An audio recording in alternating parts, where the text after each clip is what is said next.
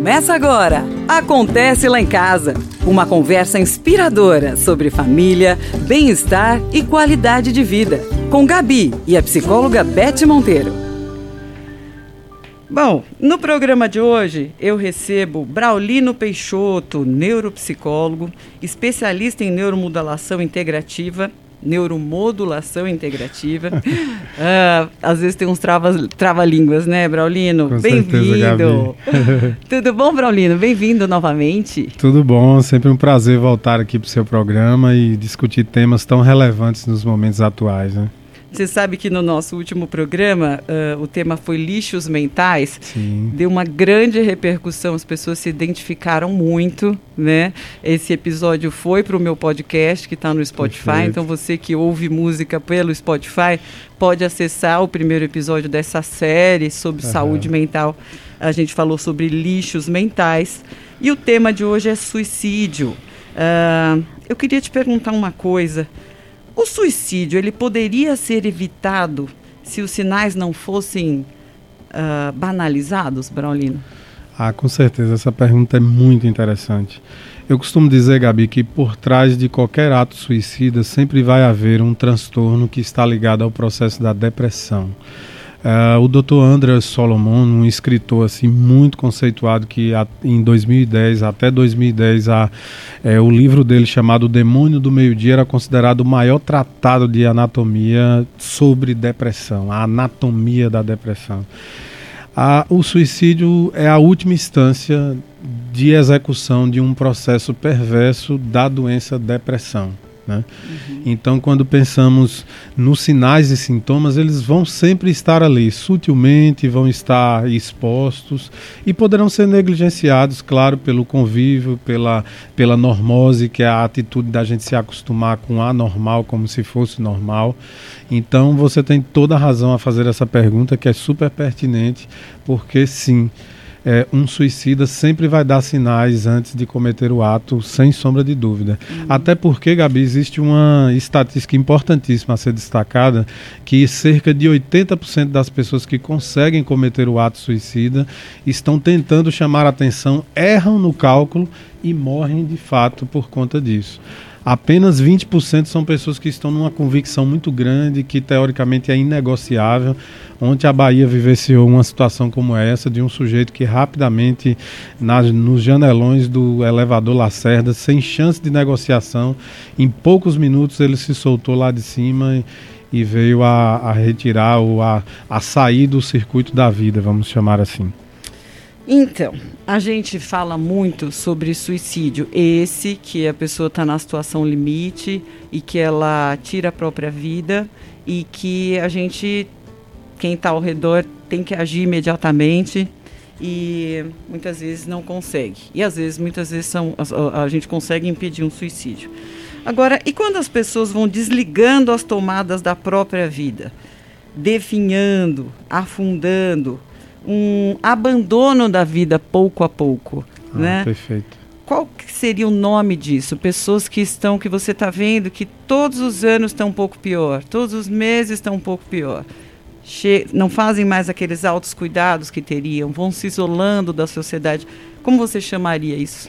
Perfeito. É interessante que aqui a gente vai pagar uma dívida agora, né, Gabi? Porque hum. em, em episódios, em momentos anteriores, nós discutimos justamente esse tema para revelar para as pessoas como que funciona justamente o termo que você questiona agora, que é o suicídio lento.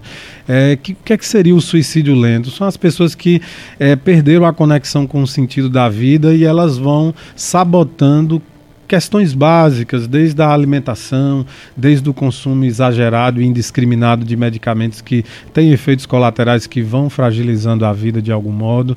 E o mais importante de tudo, muitas vezes a pessoa tem um diagnóstico de uma doença crônica e ela vai negligenciando aquilo, até esconde para familiares quando o processo vai ser revelado, é, não há mais chance de tentativas nem dos tratamentos mais invasivos, por assim dizer. Uhum. Então, é muito comum no nosso consultório a gente encontrar é, famílias tentando resgatar uma mulher que que descobriu há algum tempo atrás algum tipo de câncer, escondeu de toda a família, decidiu não fazer tratamento. Descobrimos e encontramos pessoas com doenças crônicas é, mais comuns, como o processo da hipertensão, do diabetes, e a pessoa vai negligenciando. Recentemente eu recebo no consultório um sujeito que precisava tomar é, uma medicação para melhorar a coagulação sanguínea, né, para não haver, na verdade, coagulação em exagero. E ele foi se sabotando nesse sentido até entrar em um processo muito crítico. E aí é, o cardiologista fez um acordo com a família que ele só receberia alta do hospital se fosse diretamente para um consultório psicológico elaborar essa demanda, porque ele suspeitava que ali estava tendo um manejo de um suicídio lento para você imaginar como esse processo pode ser sutil. Então, às vezes, o suicídio lento está na dona de casa, amargurada, com um casamento é, desestruturado, com os filhos vivendo uma série de problemas, com a sensação de fracasso no jogo da vida do ponto de vista familiar. Então, ela, ela se dopa diariamente, ela começa a tomar indiscriminadamente, de dia, de noite, medicações para, para, para dormir, os famosos sedativos e calmantes, que aí já não tem mais hora, ela toma duas horas da tarde, ela toma duas horas da manhã, ela toma é, oito horas da noite, no horário que ela entende que ela desligar, porque ela fala assim: eu gostaria de sumir agora. Né, eu gostaria de sumir. E essas pessoas elas trazem algumas frases muito clássicas também. Uma delas diz assim: ah, é, se eu morrer agora, tá tudo beleza. Se eu morrer agora, se Deus me levar agora, eu vou estar tá feliz. Se Ele me levasse, eu ia agradecer.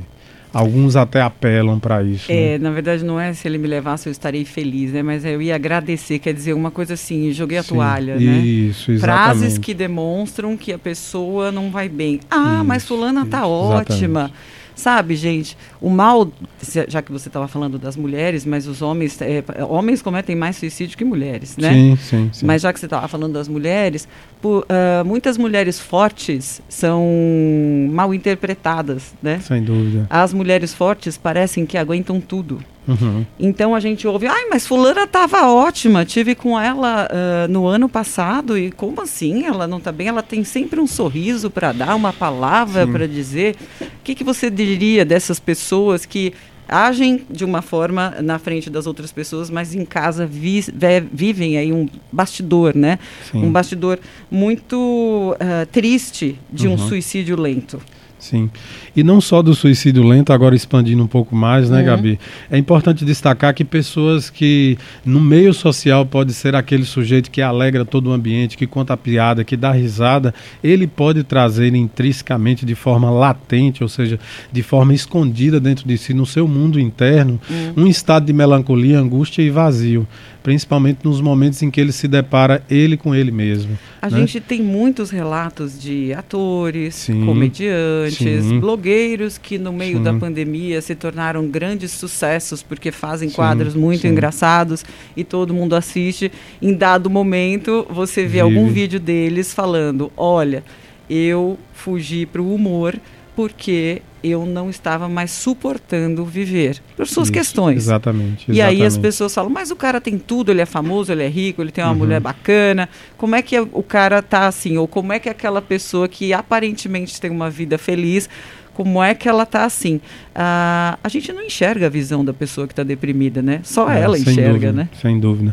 Hum. E aí vale a pena destacar um eixo muito importante, né? A depressão ela tem uma vertente neurofisiológica, que a neuropsicologia se debruça através é, da ponte que a neurociência faz, e nessa ponte passa a neuropsiquiatria, a própria psiquiatria, a neurologia, a neuropsicologia, uhum. e é a ponte que a gente chama da neurociência. Então, hoje em dia, modernamente, Gabi, podemos podemos dizer que existe um marcador biológico elétrico cerebral uhum. e essa medida é neurofisiológica. Então, muitas vezes, um sujeito se deprime organicamente. Né? Inclusive, existe a depressão orgânica. Uhum. É, em, em, em, termos mais é, amplos, a princípio, toda depressão, por exemplo, pós-parto, ela precisa ser investigada a princípio como uma depressão orgânica, porque a mulher em estado de gestação ou em estado de lactação, é, o eixo hormonal está todo bagunçado. Hoje de manhã eu tinha uma reunião interdisciplinar com a doutora Joane, um abraço imenso para ela, uma um parceiraça, beijo, né? Querida. E a gente discutia exatamente isso, né? Como fica diferente o estado e a estrutura hormonal de uma mulher que, tá, que está nos tempos de hoje amamentando com toda a dinâmica e toda a velocidade que a vida traz. Hum. Então, voltando a essa vertente, é uma que precisa ser investigada muito fortemente, né? Que é essa vertente da, dos contextos orgânicos, não só emocionais e psicológicos, que se tem na depressão. Obviamente, continua sendo uma doença, um transtorno que você não pode pegar, que você não pode vê-lo, mas quem sente sabe o efeito devastador que ele faz dentro de nós. Isso é uma coisa sem sombra de dúvidas. É, não tem critérios, afeta negros, brancos, homens ricos, mulheres ricas, pobres, é, em todos os aspectos. O que você está querendo dizer é que a depressão nem sempre é por fatos que aconteceram na sua vida ou se eles têm ligação com você estar triste ou feliz.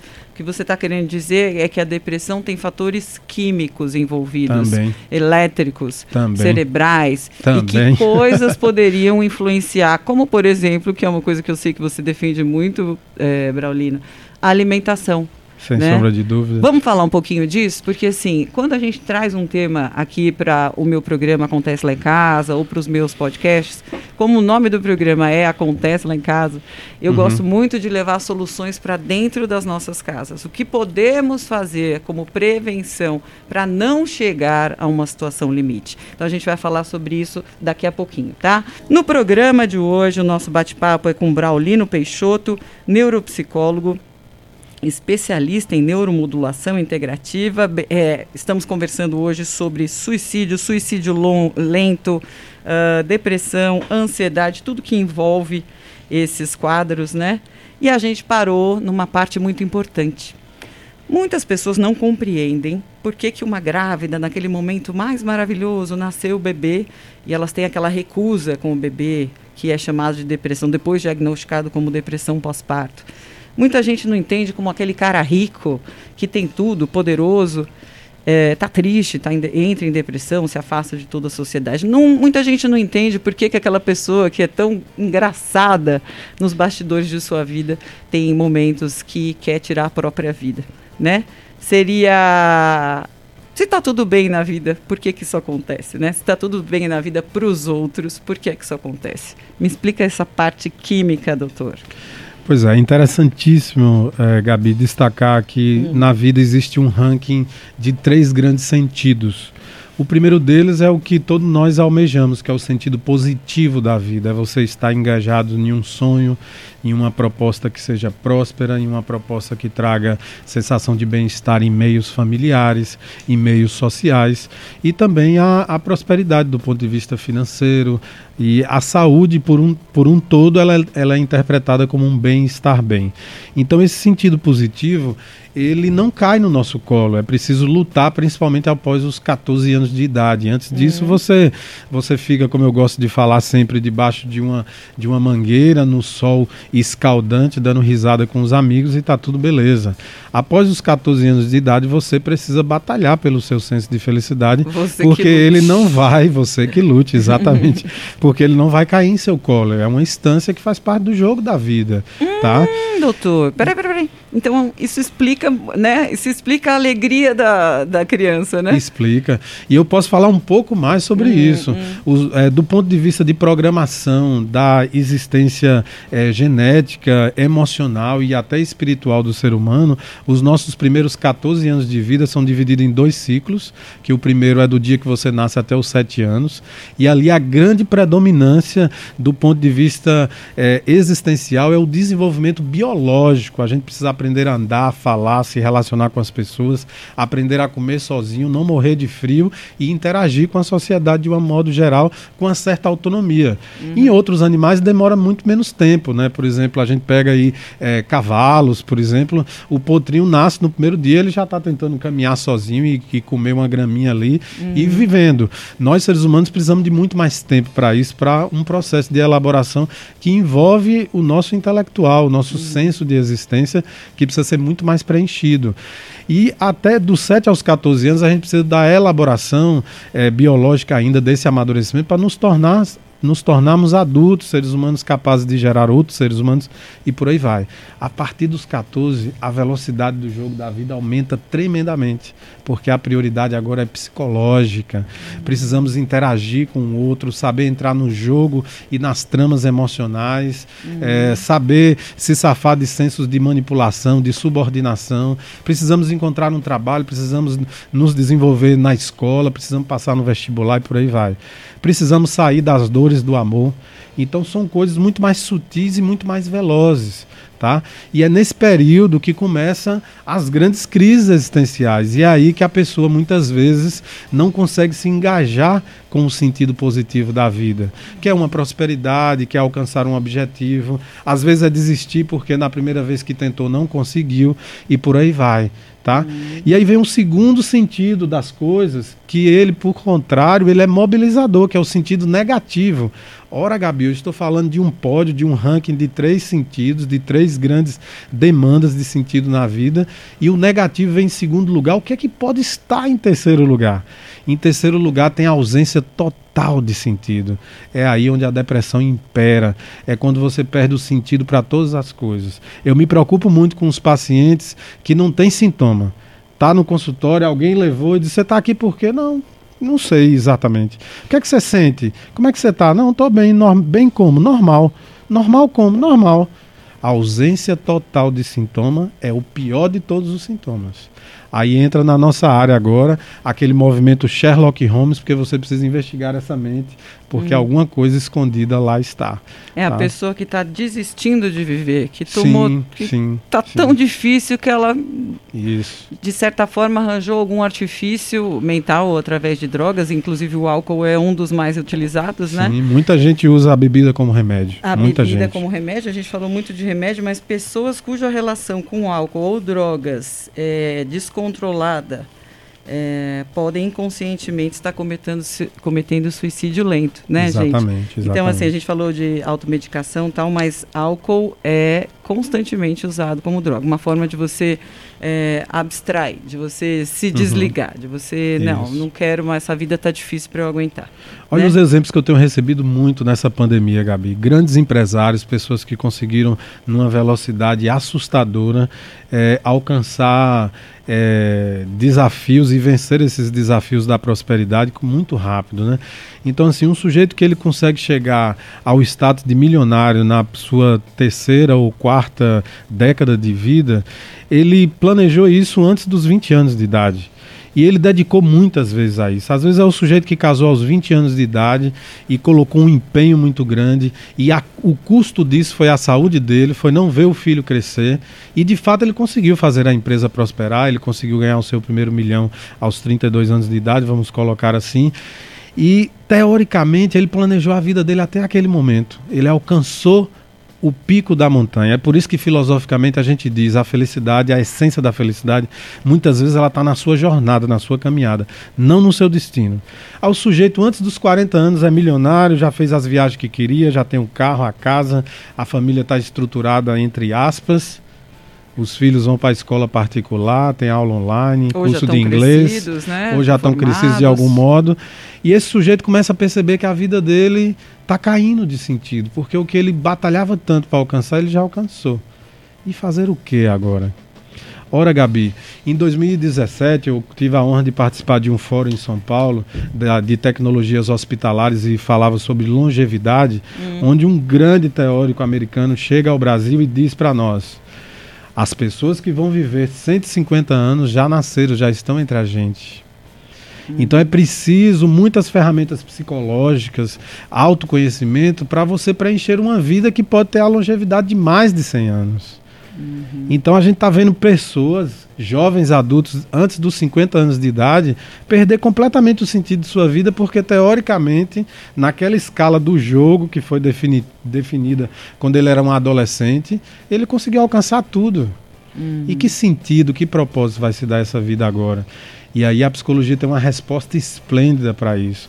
Pessoas que não têm ferramenta de autoconhecimento estão fadadas a sofrer muito nesse momento de agora do mundo. Pessoas que colocaram o seu, o seu objetivo de vida no, no foco material, no por foco exemplo. material, por exemplo. Agora a gente tem o contrário também, né, uh, Braulino? Hoje no programa eu recebo o Braulino Peixoto, neuropsicólogo. A gente está falando de tantas coisas bacanas, né? Mas principalmente de suicídio lento, que é quando a pessoa vai abandonando, se abandonando aos poucos, mas aí vem outros assuntos tão interligados, né? A sim, gente vai falar um pouquinho também uh, dessa questão. As crianças estão cada vez mais ansiosas, deprimidas e também cometendo suicídio. Agora, você falou daquela pessoa que planejou um sucesso profissional e alcançou. Agora tem muitas outras pessoas, e é a maioria, que são a maioria, de pessoas que estão super frustradas porque não conseguem chegar lá. Isso. O que, que é chegar lá para você, Braulino? É, eu costumo brincar que a batida perfeita é o senso de felicidade. O maior sucesso na vida é ser feliz. Encontramos pessoas na zona de pescadores extremamente felizes, com a vida absurdamente simples. Uhum. Então o contexto está nessa sensação que a gente chama de, de ranking de você com você mesmo. Se uhum. você determina ser uma pessoa melhor dentro da sua realidade, da sua bolha, todos nós vivemos numa bolha existencial. Não dá para uhum. explorar o mundo é, por inteiro, como um todo, o tempo todo. Isso é a meta de algumas pessoas e também é válido. Mas em linhas gerais a gente vive em um contexto social e esse contexto social tem algumas limitações geográficas que merecem ser respeitadas. Então, a essência e o verdadeiro sucesso na vida é ser feliz. Ser feliz como, né? Garantindo principalmente essa ferramenta de busca desse universo interno, que ele é amplo tanto quanto o universo que está aqui fora, né? É, Einstein descobriu um dia que o universo é infinito porque ele não parou de crescer. Como o tempo também não para, o universo vai continuar crescendo infinitamente. Uhum. E nós temos uma mente, Gabi, chamada mente inconsciente, que todas as vezes que chega para ir na sua casa, ouvindo a nossa voz agora, uma nova ideia, uma nova perspectiva para a vida, sua, sua mente se expande e ela nunca mais vai voltar para o tamanho original. Então, se o universo é um Deus, você tem um Deus dentro de você que é a sua mente inconsciente, que é tão infinita quanto, cresce absurdamente com você todos os dias, independente da sua vontade. Agora, o que muitas vezes se coloca para essas pessoas que têm uma vivência de fracasso, Gabi, é a sensação que ela, o marco zero dela, que é onde a gente começa, muitas vezes está em uma perspectiva romântica, em um pensamento mágico de adulto, que são as crenças limitantes. Então, o sujeito muitas vezes vezes tá na rede social lá no Instagram, olhando a vida de um blogueiro que ele admira, e o cara tá passando o final de semana, sei lá, de helicóptero na lancha, e ele quer que o marco zero dele seja aquele, aquele é o objetivo, talvez, quem saiba. Então a gente começa a evoluir onde a gente está e com o que a gente tem. E o ranking não é o blogueiro. O ranking é você ser melhor amanhã do que você foi hoje. Eu falo para minhas pacientes que chegam no consultório e eu revelo para elas: você está envolvida num suicídio lento. Ave Maria, doutor, é melhor que você entre em contato com a profunda natureza do que te faz mal agora, que você vai conseguir dominá-la. Então, assim, ó, depressão adora se isolar. Depressão adora quarto escuro. Por que, que você está sendo tão obediente a ela? Tome um banho gelado amanhã de manhã e vá fazer uma caminhada. Eu não suporto cinco minutos. Você não suporta caminhar cinco minutos? Ah, talvez eu aguente então. E depois de amanhã eu espero que os seus cinco minutos virem pelo menos seis minutos. E vá crescendo nesse processo. Então a gente fala em algo no consultório, Gabi, chamado performance dentro da depressão. Seja lá qual for o seu problema em casa ouvindo a gente. Decida ser alguém melhor parte do princípio de que a vida é um jogo. Todos os dias acontece coisa ruim na vida de gente boa. Todo dia acontece coisa boa na vida de gente ruim, Gabi. O mundo ele, ele é injusto de pessoas imperfeitas e o mundo também é imperfeito. Se você parte do princípio que o seu marco zero é a perfeição, você nunca vai estar satisfeito com nada. Agora existe um outro senso que a psicologia coloca num lugar chamado totalidade, que é o senso de você fazer o seu melhor. Sabe quando você vê aquele sujeito extremamente feliz que conseguiu conquistar o seu primeiro carro? É um carro popular. Mas foi o que ele conseguiu. Sabe quando você está na estrada e o sujeito está num carro popular e vê um carro possante e ele dá o espaço para passar? Aquele sujeito está projetando não atrapalhar a vida de alguém que está numa velocidade melhor que a dele e ele almeja chegar lá naquele dia. Então é diferente de ser um invejoso. É um sujeito observador que um dia vai ser próspero. Em algum novo episódio nosso, eu vou trazer aqui para você o diagrama dos sete pecados capitais, para a gente entrar nos pecados capitais e sair pelas virtudes capitais. Uhum. Por trás de cada pecado capital, Gabi, existe uma virtude. Hum. Esse diagrama foi provocado por mim. É, é, comigo num, em um curso muito forte de coaching, hum. com a presença de alguns profissionais americanos, e eu consegui criar esse diagrama e a gente aplica no consultório. Ah, Faça um compromisso com você, vou aplicar para toda a sua audiência. a gente vai fazer um, uma terapia online coletiva. e funciona, viu? Funciona. No programa de hoje eu recebo o Braulino Peixoto, neuropsicólogo. A gente está fazendo uma série sobre saúde mental que você também vai encontrar no meu podcast. No programa de hoje, a gente está falando de suicídio lento, depressão, ansiedade e como é que a gente faz para manejar, para sair né, dessa, dessa situação que muita gente se encontra, que parece assim que está se desligando da própria vida, né, abandonando, desprezando a própria vida. A gente percebe que algumas pessoas estão nesse movimento e é preciso saber manejar, né? E aí uh, eu quero falar um pouquinho sobre esse pensamento negativo, né? Que muitas pessoas uh, relatam pensamentos negativos, ter um pensamento fixo, porém indesejado. Elas não querem, não gostam, mas elas não conseguem se livrar disso. Uhum. O que é que você poderia falar para essas pessoas? Depois a gente vai falar um pouquinho de depressão na infância. Perfeito, Gabi. Aí a gente volta para nosso bate-papo falando sempre para a pessoa: onde é que está o teu marco zero? Porque o que é, que é um marco zero? É, é a partir de que que você interpreta a realidade. Então as pessoas, por exemplo, se assustam muito com os pensamentos negativos que são autonômicos, ou seja, não dependem da vontade do dono. Uhum. Essa é a primeira observação. Eles se assustam muito porque identificam se está passando na cabeça dele, são pensamentos dele. Então a pessoa diz, ah, doutor, eu estou sofrendo muito que eu não consigo entender que todos os dias eu estou pensando no velório da minha mãe, o dia que minha mãe morrer. Mas eu não quero que minha mãe morra. Então imagine que o processo processo depressivo às vezes traz linhas de sofrimento duais. Enquanto a, a pessoa está realizando o velório da própria mãe virtualmente, ela está sofrendo emocionalmente de forma avassaladora com aquilo. Quando passa o pensamento, fica o sentimento de culpa como se ela estivesse desejando que uma das pessoas mais amadas da vida dela possa estar querendo um mal, vamos dizer, que a pessoa morra e por aí vai. Então, então não é apenas remoer coisas que já aconteceram e que foram difíceis de superar, né? Difíceis de superar. Não a gente, quando a gente fala de pensamentos uh, negativos, irritantes e esses recorrentes, né, que a gente não consegue tirar da cabeça, pode estar ligado a um medo. Né? Exatamente. O meu maior medo é minha mãe isso, morrer. O dia isso, que minha mãe morrer, aquele dia chegou muitas pessoas é. em posts. E um das nossos ouvintes aqui trouxe uma indagação interessantíssima. Qual a diferença entre o transtorno de ansiedade e a depressão? Hum.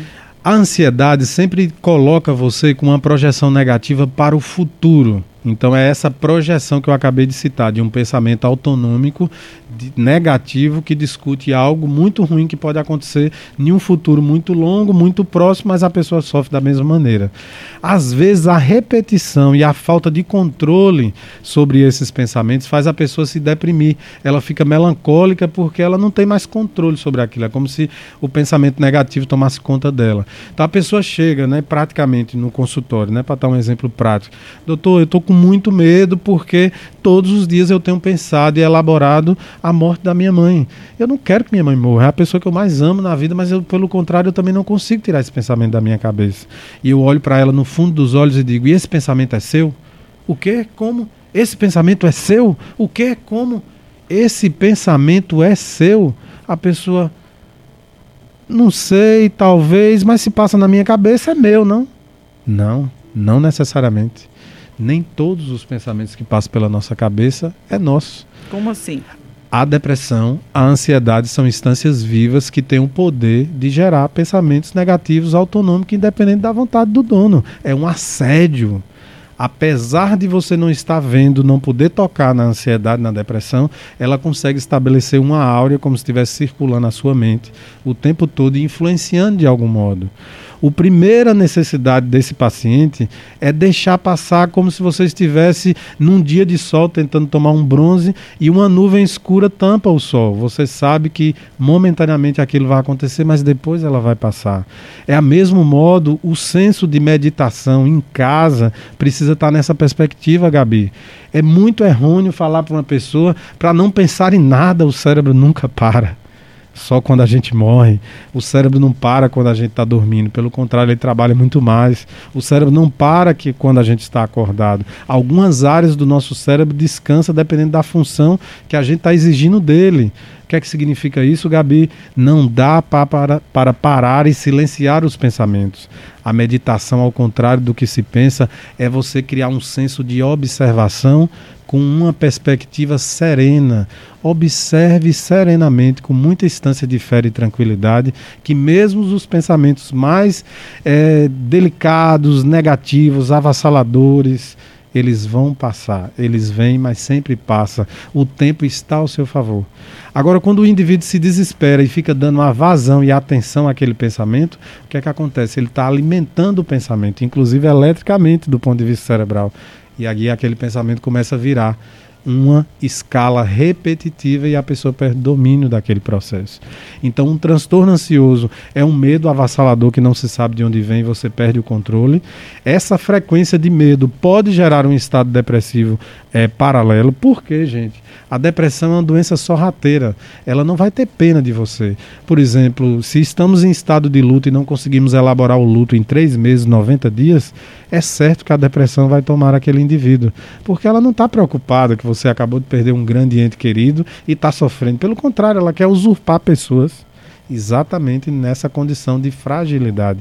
Por isso que eu discuto, Gabi, a performance como uma medida de saúde coletiva contra a depressão. As crianças, precisam ser preparadas a partir dos 10, 12 anos, para que aos 14 anos ela esteja pronta que o jogo da vida vai mudar. E não interessa o que esteja acontecendo na vida dela, a vida vai ser implacável para todos nós nesse sentido. Então, quem é que está ganhando na vida, quem está superando, quem está atingindo suas metas, são as pessoas que se engajaram no jogo e decidiram puxar a responsabilidade para si. Saíram então, do papel de vítima. Saíram do papel de vítima.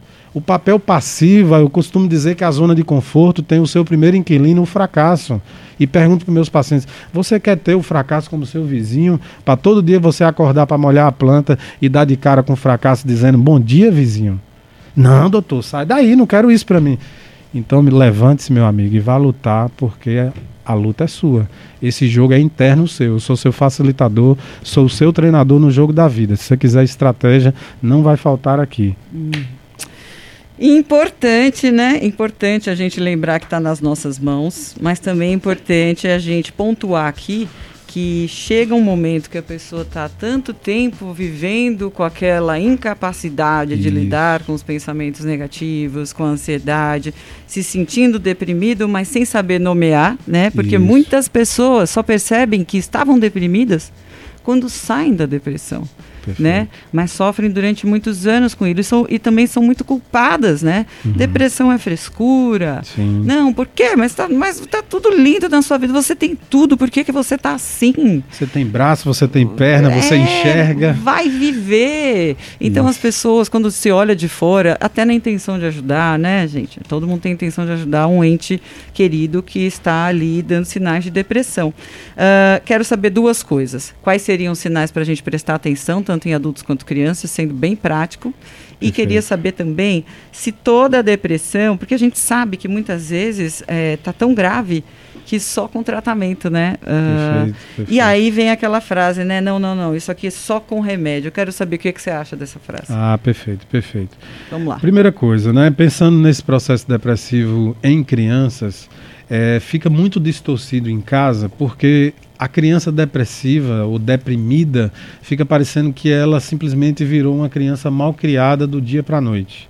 Por quê, Gabi? Porque o maior sintoma de evidência em criança, quando a criança está melancólica e deprimida, não é o senso de tristeza o senso de tristeza é o segundo. O primeiro, na verdade, é a irritabilidade. A criança fica intolerante, ela chora por qualquer coisa, ela briga e faz birra e chora logo por qualquer coisa. Ela tem uma catarse de um choro por uma situação que aparentemente é muito simples. Então, os pais precisam ficar atentos a esse processo. Uhum. A outra coisa que chama mais atenção é que crianças, já entrando na fase de da adolescência, a sintomatologia começa sim misturar entre estados de irritabilidade e de tristeza profunda e uma troca que é muito comum do dia pela noite. Ele começa a ter uma atração pela noite. Isso porque, Gabi, a depressão tem uma relação que nós chamamos de niquitimérica, uma relação com o sol. Na medida em que o dia nasce e a criança ou o adulto deprimido olha pelo longo do dia, ele tem uma sensação muito de peso. Nossa, tem um dia inteiro pela frente. Quando chega à noite, dá uma sensação de alívio, então ele tem uma necessidade de se sentir produtivo, até um pouco melhor, mais à noite, sozinho, isolado, fazendo as coisas que teoricamente ele gosta, sem perceber que na verdade ele está se isolando, ele já não almoça, já não janta, já não faz nenhuma refeição com a família, os amigos ligam, ele não atende, finge que não está, finge que está dormindo, finge que está doente e por aí vai. Então ele vai criando e seguindo a cartilha da depressão.